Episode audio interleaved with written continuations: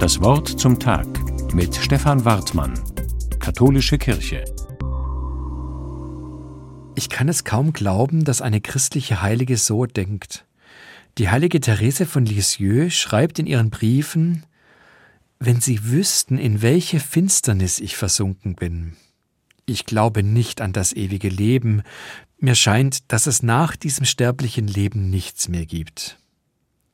So schreibt sie es, und ich bin überrascht, weil ich von einer Heiligen nicht erwartet hätte, dass sie so offen von ihren tiefen Zweifeln spricht. Die heilige Therese ist 1873 in Frankreich geboren.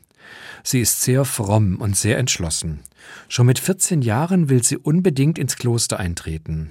Aber Nonne werden war auch damals nicht erlaubt in diesem Alter.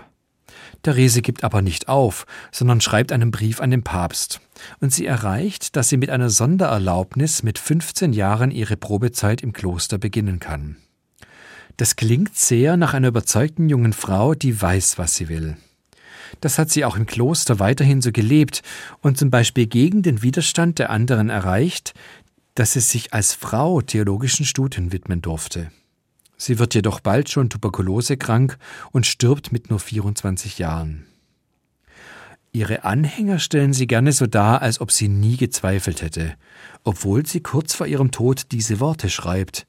Ich glaube nicht an das ewige Leben, mir scheint, dass es nach diesem sterblichen Leben nichts mehr gibt. In meinen Augen machen diese Zweifel sie gerade erst recht stark und glaubwürdig. Ich kenne das ja auch. Wenn ich mir Sorgen um meine Gesundheit und mein Glück mache, oder wenn ich die Kontrolle für mein Leben aus der Hand geben muss, da bin ich stark am Zweifeln. Ich weiß, wie sich die Sorge anfühlt, dass mein Leben unglücklich verlaufen kann und ich dann das Gefühl habe, Gott hat mich verlassen.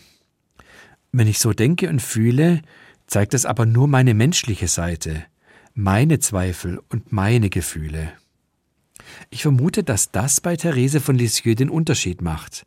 Das, was ich fühle und denke, und das, was wirklich ist, kann ja unterschiedlich sein. Wenn ich mich von Gott verlassen fühle, heißt das ja nicht, dass er mich verlassen hat, sondern dass ich ängstlich und in Sorge bin und mir Gottes Nähe wünsche.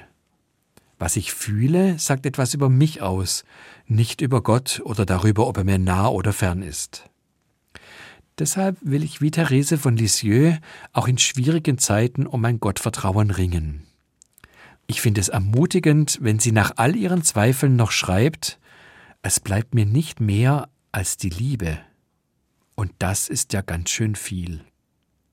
Stefan Wartmann aus Stuttgart von der Katholischen Kirche.